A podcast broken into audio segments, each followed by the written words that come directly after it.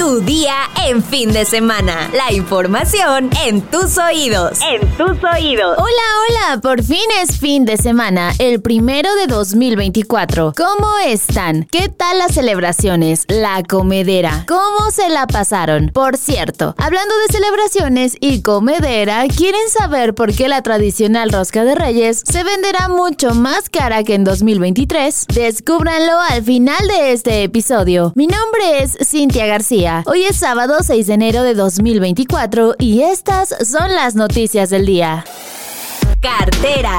Luego de que el pasado 2 de enero se registrara el desvanecimiento del empresario Carlos Bremer, director de Value Grupo Financiero, y varios reportes señalaran que servicios de emergencia se movilizaron en las oficinas de la corporación en San Pedro Garza García, Nuevo León, este 5 de enero se reportó su fallecimiento a los 63 años. Bremer había presentado problemas de salud por lo que habría sido trasladado en una ambulancia a un hospital en San Pedro. A través de un comunicado, Value Grupo Financiero confirmó el deceso del empresario debido a complicaciones derivadas del desvanecimiento que sufrió. Con profunda tristeza, Value Grupo Financiero SAPDCB comunica que el señor Carlos Bremer Gutiérrez, presidente del Consejo de Administración y director general de esta emisora, falleció el día de hoy, 5 de enero del año en curso, en un hospital del área metropolitana de Monterrey, debido a complicaciones derivadas del desvanecimiento que sufrió el martes 2 de enero de 2024. Señalaron, Bremer Gutiérrez se volvió una figura reconocida por su participación en el reality show Shark Tank México. También fue un destacado impulsor del deporte en México. Entre las figuras a quienes apoyó se encuentran celebridades como la multicampeona mundial de racquetball, Paola Longoria, el boxeador Saúl El Canelo Álvarez, así como la arquera medallista de bronce en Londres 2012, Mariana Avitia.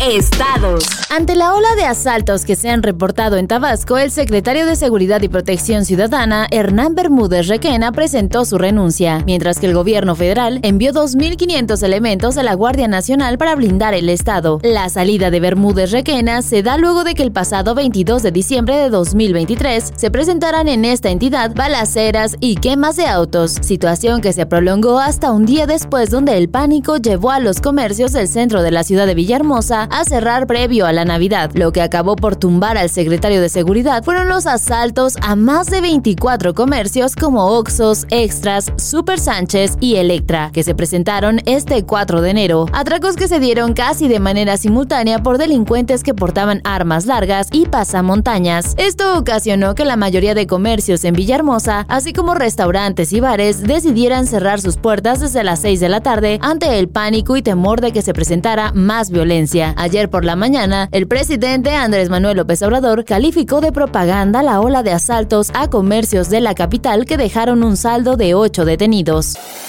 Mundo.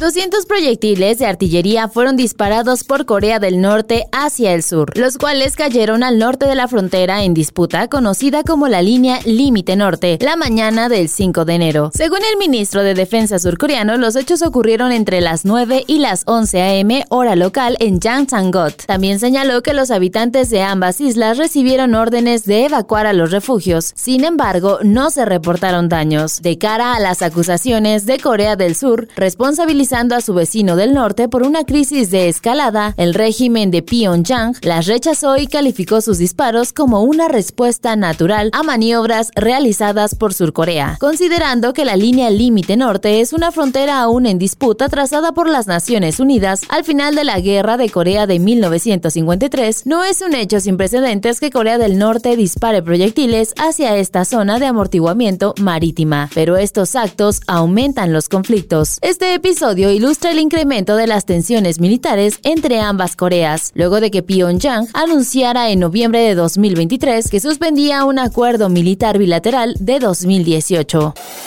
espectáculos. Tras recibir críticas por fomentar la adopción de perros e instar a sus seguidores a no regalar mascotas en Navidad y Día de Reyes, Eugenio Derbez respondió estos comentarios. Es una cosa muy extraña. La gente acá diciendo que por qué no se rescata niños, que por qué los abuelitos, que los ciegos, y uno dice, estoy ayudando a perros, tú ayuda a quien más quieras. Comentó el actor. Esto surge luego de que el director de No se aceptan devoluciones subió un video a su cuenta de Instagram en el que se ve a personas abandonando a sus perros en calles, avenidas y parajes solitarios. En el mismo, Eugenio reprueba los hechos recordando que los animales no son un juguete, sino seres vivos que sienten y sufren. Destaca que los refugios para ellos están saturados y pidió que antes de comprar se adopte. El año pasado, Eugenio sufrió la pérdida de Fiona, su perrita que lo acompañó durante sus últimos 11 años de vida, incluso en viajes y rodajes. Por ello, como regalo de Navidad, su hija Aislinn le obsequió una réplica tamaño natural de Fiona hecha en Shakira. Honestamente, yo estoy completamente de acuerdo con el actor. No obsequien mascotas en Navidad, cumpleaños para Reyes Magos si no estarán dispuestos a hacerse responsables de su salud, su alimentación y su limpieza. Tener un perrito es muy bonito. Yo tengo uno precioso y enorme, pero también implica una gran responsabilidad. Y bueno, ya si están dispuestos a tenerlo, con todo lo que conlleva, pues adopten. Hay muchos perritos en la calle que buscan un hogar. ¿O ustedes qué opinan? Déjenlo en los comentarios.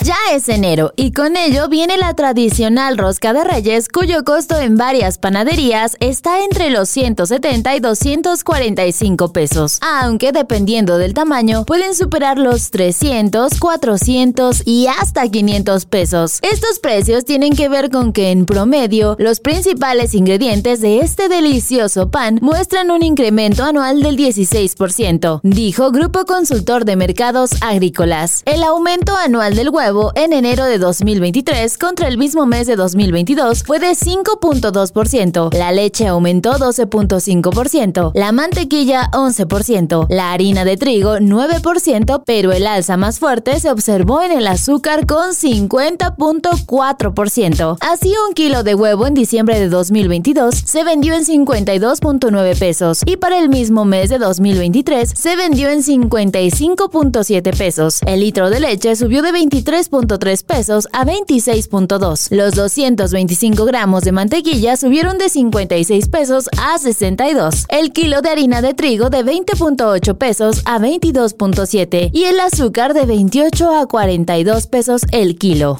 Llegó el momento de nuestra sección favorita, los comentarios. La mayoría opinó sobre la actriz Michelle Rodríguez como Jesús Nicolás Luna, quien nos dice, lo que haga Michelle o no con su cuerpo es tema de ella. Seguimos viviendo en un mundo donde la imagen del otro es más importante que el bienestar de todos. Completamente de acuerdo contigo, Jesús. Ketzo también nos comenta, con respecto a Michelle, es un poco contradictorio su baja de peso extremo y promover campañas de aceptación en lugar de campaña de bajar de peso. No olvidemos su video musical donde solo hay hombres musculosos. Gracias por tu comentario, Ketso. Monique Sosa nos dice, todos critican el sobrepeso, pero si no has estado ahí, no sabes lo que la persona está viviendo. Si Michelle Rodríguez bajó de peso por salud, lo aplaudo. Y en otros temas, ya queremos los tamales. Yo también ya ando preparándome para los tamales. Nada más falta que el señor X le ponga fecha. SRMX nos dice, opino que si mencionen marcas mexicanas, y omitan marcas extranjeras. Lo de Michelle Rodríguez es su cuerpo, porque para el aborto sí están de acuerdo y para este caso andan ahí especulando. ¡Feliz año! ¡Feliz año SRMX! Black Dragnor nos dice, la obesidad no es algo que aplaudir. La gente trata de fobia todo lo que le incomoda en vez de asumir responsabilidad. Gracias por tu comentario, Vlad. Dama también nos dice, Mitch puede hacer lo que le dé la gana. Bola de envidiosos. Se ve fabulosa. Muchas gracias por tu comentario. Y finalmente, Barbuvier nos comenta: Hola, me desconecté por vacaciones. Espero y hayas tenido unas excelentes fiestas de Sembrina y que sea un gran año nuevo para todos. Salúdame a Cintia y a Karen, porfa. Muchas gracias, Barbuvier. Te saludo de regreso y te mando un fuerte abrazo. Espero que también hayas pasado unas excelentes vacaciones y fiestas decembrinas. Muchas gracias a todos por sus comentarios. Valoramos mucho sus palabras. Y como siempre, antes de irnos, agradezco a Oscar Cañas por su magnífico trabajo en la postproducción de este episodio. Ahora sí, ya estás informado, pero sigue todas las redes de El Universal para estar actualizado. Si te gusta este podcast, ya sabes qué hacer. Compártelo para que lleguemos a más personas. Además, no te olvides de activar tus notificaciones para no perderte ningún episodio. Ya sabes que estamos aquí de lunes a domingo. Y mañana sigue informado en tu día en fin de semana con el Universal. Tu día en fin de semana. La información en tus oídos. En tus oídos.